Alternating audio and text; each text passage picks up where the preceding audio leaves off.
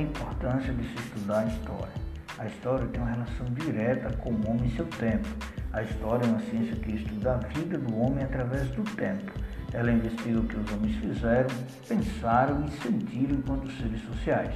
Nesse sentido, o conhecimento histórico ajuda na compreensão do homem enquanto ser que constrói o seu tempo. A história é feita por homens, mulheres, crianças, ricos e pobres, por governantes e governados, por dominantes e dominados, pela guerra e pela paz, por intelectuais e principalmente pelas pessoas comuns, desde os tempos mais remotos. A história está presente no cotidiano e serve de alerta à condição humana de agente transformador do mundo. Ao estudar a história, nos deparamos com o que os homens foram e fizeram, e isso nos ajuda a compreender o que podemos ser e fazer. Assim, a história é a ciência do passado e do presente, mas o estudo do passado e a compreensão do presente não acontece de uma forma perfeita, pois não temos o poder de voltar ao passado e ele não se repete. Por isso, o passado tem que ser recriado, levando em consideração as mudanças ocorridas no tempo. As informações recolhidas no passado não servirão ao presente se não forem recriadas, questionadas, compreendidas e interpretadas.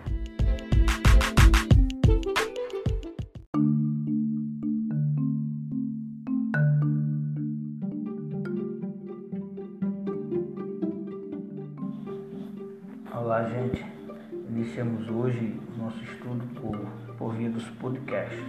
Podcast é uma ferramenta nova a qual nós usamos para que vocês possam acessar o conteúdo a qualquer hora, a qualquer momento.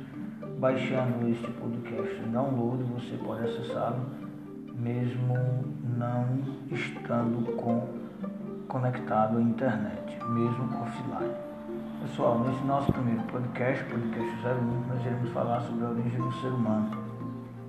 A origem do ser humano, que tem como a teoria da evolução, que descreve o desenvolvimento das espécies que habitavam ou habitam o planeta Terra. Nestas correntes, nós fizeremos duas, as quais nós entendemos serem as mais importantes: o criacionismo e o evolucionismo. O criacionismo ele aponta para a origem do universo e da vida através de explicações mítico-religiosas, as quais não estariam sujeitas às evoluções ou transformações ocorridas na evolução das espécies, e sim na vontade de um Criador. O criacionismo destaca-se como oposta à ciência evolutiva, sendo discutido por diversas civilizações e gerando diversas hipóteses acerca da criação do mundo, sendo que cada religião abordou de diferentes maneiras. Já o evolucionismo ele propõe a evolução das espécies por meio da seleção natural, conforme ocorrem as mudanças ambientais. Para explicar esta corrente, recorreremos à teoria de Darwin ou Darwinismo.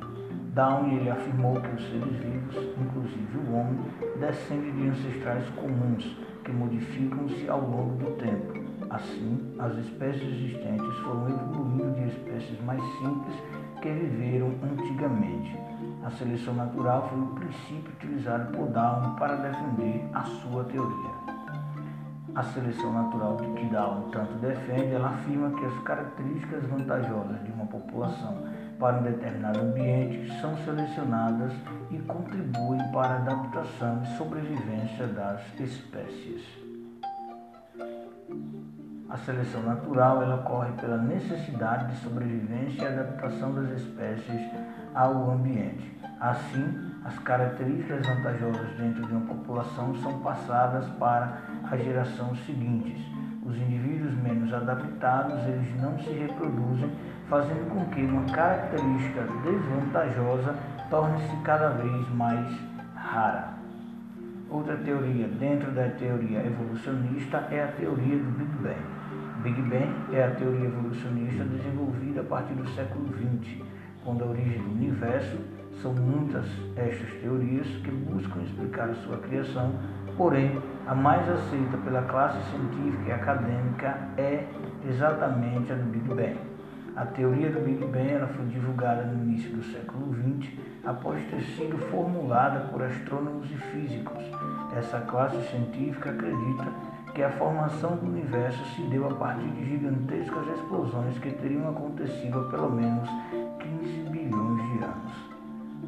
Já a evolução humana, esta se deu, esta se deu dentro da ideia da seleção natural, aonde ela não encontrou muita resistência, pois ela explicava a extinção de animais como os dinossauros, dos quais já haviam sido encontrados muitos vestígios, o que causou grande indignação tanto nos meios religiosos quanto nos científicos, foi a afirmação de que o ser humano e o macaco teriam um parente em comum, que vivera há milhões de anos. Logo, porém, surgiria a comprovação desta teoria, à medida que os pesquisadores descobriam esqueletos com características intermediárias entre os humanos e os símios. Etapas da evolução são elas: os primatas são os mais antigos que viveram há cerca de 70 milhões de anos. Esses mamíferos de pequeno porte, eles habitavam as árvores das florestas e alimentavam-se de olhas e insetos. Já os hominoides são os primatas que viveram entre aproximadamente 22 e 14 milhões de anos atrás. O proconsul, que tinha o tamanho de um pequeno gorila, ele habitava em árvores, mas também descia o solo. Era quadrúpede, isto é, locomovia-se sobre as quatro patas. Descendente do proconsul, o quiniapiteco às vezes endireitava o corpo e se locomovia sobre as patas traseiras. Outro grupo, o grupo dos hominoides, era da família do gênero Australopiteco e também do gênero humano. O Australopiteco afarense, que viveu há cerca de 3 milhões de anos, era um pouco mais alto que o chimpanzé. Já caminhava sobre os dois pés e usava longos braços para se pendurar nas árvores. Mais alto e pesado, o Australopiteco africano viveu entre 3 milhões e 1 milhão de anos. Andava ereto e usava as mãos para coletar frutos e atirar pedras para abater animais. O Homo habilis foi o primeiro hominídeo do gênero Homo. Este viveu por volta de 2,2 milhões a 780 mil anos atrás. Fabricava instrumentos simples de pedra, construía cabanas e provavelmente desenvolveu uma linguagem rudimentar. Seus vestígios só foram encontrados na África. Já o Homo erectus descendeu do Homo habilis, viveu entre 1,8 milhões de anos e 300 mil anos atrás. Saiu da África, alcançando a Europa, a Ásia e a Oceania. Fabricava instrumentos de pedra mais complexos e cobria o corpo com peles de animais. Vivia em grupos de 20 e 30 membros e utilizava uma linguagem mais sofisticada. Foi o descobridor do fogo. Já o homem de Neandertal provável descendente do Homo erectus, este viveu há cerca de 200 mil a 30 mil anos. Habilidoso, criou muitas ferramentas e fabricava armas e abrigos com ossos de animais. Enterrava os mortos nas cavernas com flores e objetos. Conviveu com os primeiros homens modernos e desapareceu por motivos até hoje desconhecidos. Já o Homo sapiens, ou Homo sapiens sapiens, são os descendentes do Homo erectus. Este surgiu entre 100 mil e 50 mil anos atrás. Trata-se do homem moderno, o homem de hoje. Espalhou-se por toda a terra, deixando variados instrumentos de pedra, osso e marfim. Este desenvolveu a pintura e a escultura.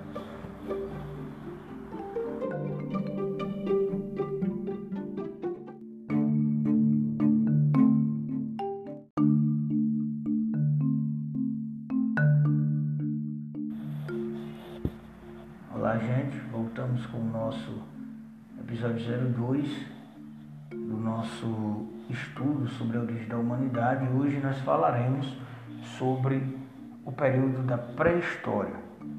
Nesse período, que é compreendido do passado da humanidade, e ele vai do aparecimento do homem à invenção da escrita e que abrange milhões de anos a origem da humanidade, que é objeto de pesquisas de arqueólogos, paleontólogos, geólogos e biólogos. Suas pesquisas elas se baseiam em vestígios que sobreviveram no tempo, como fósseis, pinturas rupestres, utensílios de uso diário, restos de fogueira e etc. Esses vestígios eles são encontrados em cavernas ou soterrados por diversas camadas de solo. Agora nós falaremos sobre a divisão da pré-história, a qual se divide em dois grandes períodos, que são eles: a Idade da Pedra e a Idade dos Metais. A Idade da Pedra, que é compreendida entre o aparecimento dos primeiros hominídeos e mais ou menos 10 mil, antes, 10 mil anos antes de Cristo. Para fim de estudo, também ela se divide entre período paleolítico e período neolítico. Já a Idade dos Metais, que ela é compreendida entre o ano 5000 a.C.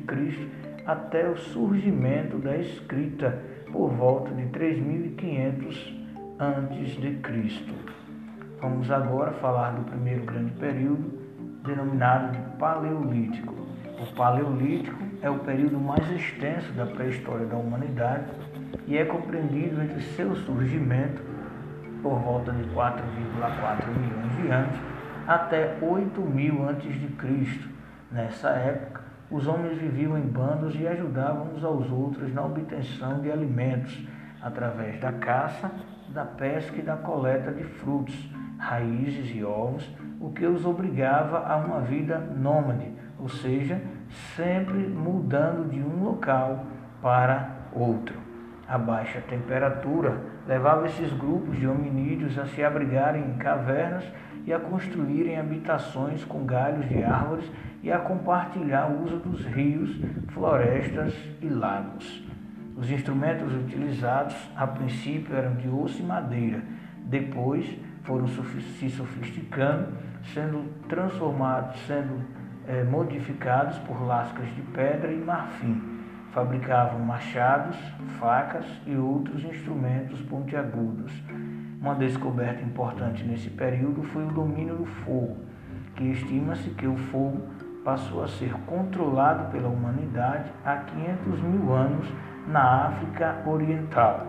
Com seu controle, os grupos eles passaram a se aquecer do frio, a cozinhar alimentos e a defender-se dos animais ferozes e iluminar a noite e várias outras coisas mais. Por volta de 30 mil a.C., o Homo sapiens ele aperfeiçoou a técnica da caça e da pesca e inventou o arco e a flecha e ainda criou a arte da pintura. Em torno de 18 mil a.C., a Terra passou por transformações climáticas e geológicas essas transformações, que duraram milhares de anos, mudaram significativamente a vida animal e vegetal do planeta e alteraram a relação entre o homem e a natureza. O homem entrou num período denominado Neolítico. Já o período Neolítico, ele é compreendido por modificações climáticas que alteraram a vegetação, aumentaram as dificuldades para caçar e se instalaram nas margens dos rios, o que contribuiu para o desenvolvimento da agricultura com o plantio de trigo, cevada e aveia. Eles aprenderam a domesticar alguns animais e a criar gado. Surgiram os primeiros aglomerados populacionais com a finalidade principal de se defenderem. Seus objetos tornaram-se mais bem acabados, pois a pedra, depois de lascada, era esfregada no chão ou na areia até tornar-se polida. Desenvolveram a arte da cerâmica, fabricando grandes potes para guardar o excedente da produção agrícola. Desenvolveram as técnicas de fiação e tecelagem para a confecção de tecidos de lã e de linho, em substituição aos trajes confeccionados com peles de animais. Eles apareceram os primeiros trabalhos em metais poucos duros, como cobre e ouro, e começaram a, as viagens por terra e por mar. A organização social, denominada comunidade primitiva, baseava-se nos laços de sangue, idioma e costumes. A fase final do Neolítico, ela caracterizou-se pela desintegração do sistema de comunidade primitiva e pela origem das sociedades organizadas em estados e dividir em diferentes camadas sociais. Falaremos agora da, do período da Idade dos Metais, que foi um período de técnicas de fundição de metais que possibilitou o abandono progressivo dos instrumentos de pedra. O primeiro metal a ser fundido foi o cobre, posteriormente o estanho. Da fusão desses dois metais surgiu o bronze, mais duro e resistente, com o qual fabricavam espadas, lanças e etc. Por volta de 3000 a.C., produzia-se bronze no Egito e na Mesopotâmia. A metalúrgica do ferro é posterior a isso, a esse período, mas tem início por volta de 1500 a.C. na Ásia Menor, por ser um minério mais difícil de ser trabalhado, difundiu-se lentamente. Em razão da sua superioridade para a fabricação de armamentos, o ferro contribuiu para a supremacia dos povos que souberam utilizá-los com essa finalidade.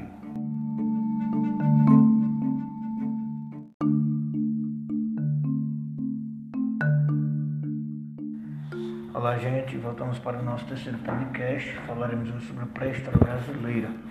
Chama-se de pré-história brasileira, o período pré-cabralino, o momento para a história do Brasil, que foi antes da chegada do navegador português Pedro Álvares Cabral em 1500. Esta visão, ela no entanto, está mudando, pois vários povos habitavam este território antes da colonização portuguesa. Os primeiros humanos no Brasil, ou a presença humana neste território, que hoje é ocupado pelo Brasil, ele data de 12 mil anos, conforme evidências arqueológicas. Ao menos duas diferentes rotas migratórias contribuíram para o deslocamento na América pré-colombiana antes da chegada de Cristóvão Colombo em 1492. Esses primeiros humanos eles surgiram na África há 3,2 milhões de anos. Assim, é correto afirmar que os seres humanos vieram daquele continente através de ondas migratórias. A corrente mais aceita é a migração através da passagem do Estreito de Bering em diferentes períodos. Desta maneira, os seres humanos chegaram ao Alasca e de lá partiram ao restante do continente. Outra rota de deslocamento seria do Pacífico, como a altura do mar era mais baixa e havia ilhas ao longo do oceano, os seres humanos eles puderam vir navegando a Patagônia e a região que hoje corresponde ao Brasil. É, algumas características dos primeiros habitantes do Brasil é, nós dividiremos em três grupos: são elas caçadores-coletores, povos agricultores e povos do litoral. Caçadores-coletores são aqueles que viviam em quase todo o território nacional entre 50 mil e 2,5 mil anos. Eles ocupavam do sul ao nordeste, habitavam cavernas e a floresta, usavam arcos e flechas, boleadeiras e bumerangues feitos de pedra. Eles alimentavam-se de carne de caça de pequenos animais, peixes, moluscos e frutos. No Nordeste é possível encontrar exemplos da arte rupestre destas pessoas que retratavam o cotidiano, a guerra, a dança e a caça. No sul, nós destacaremos os homens de Umbu, entre aspas, que viveram nos pampas gaúchos. Estes foram os responsáveis pelo uso de arco e flecha e que foi herdado pelos indígenas brasileiros. Os povos do litoral, os sambaquis. Esses povos do litoral eles ocupavam a costa brasileira desde o Espírito Santo até o Rio Grande do Sul, há seis mil anos. Eles alimentavam-se basicamente de frutos do mar, mas também eram coletores. Os homens das, dos sambaquins eram sedentários, pois não tinham necessidade de deslocar-se para buscar alimentos. As conchas descartadas com as quais obtinham os moluscos foram se amontoando e assim foram aproveitados para a construção de casas. Estes são os principais vestígios para estudarmos este povo. Também eles foram localizados ou foram localizadas sepulturas nas quais os corpos eram enterrados com vários objetos e pintados de vermelhos. Isto significa que os homens sambaquis realizavam ritos funerários e acreditavam em uma outra vida, numa outra vida. Já os povos agricultores, Estes viveram entre 3,5 mil a 1,5 mil anos atrás. Habitavam cavernas ou casas subterrâneas e eram conhecedores da técnica da cerâmica. No Rio Grande do Sul foram chamados de Itararés e no Sudeste e Nordeste de Tupis. Estes povos deram origem às tribos indígenas do Brasil. Os tupis conheciam a agricultura e por isso eles eram sedentários. A cerâmica era usada para armazenar alimentos e como umas urnas funerárias quando alguém falecia. Falaremos agora sobre alguns sítios arqueológicos brasileiros, que são locais onde foram detectados a presença de seres humanos na pré-história. Temos alguns deles, como no Boqueirão da Pedra Furada, em Pernambuco, que um grupo de arqueólogos notificou a presença de facas, machados e folgueiros com aproximadamente 48 mil anos.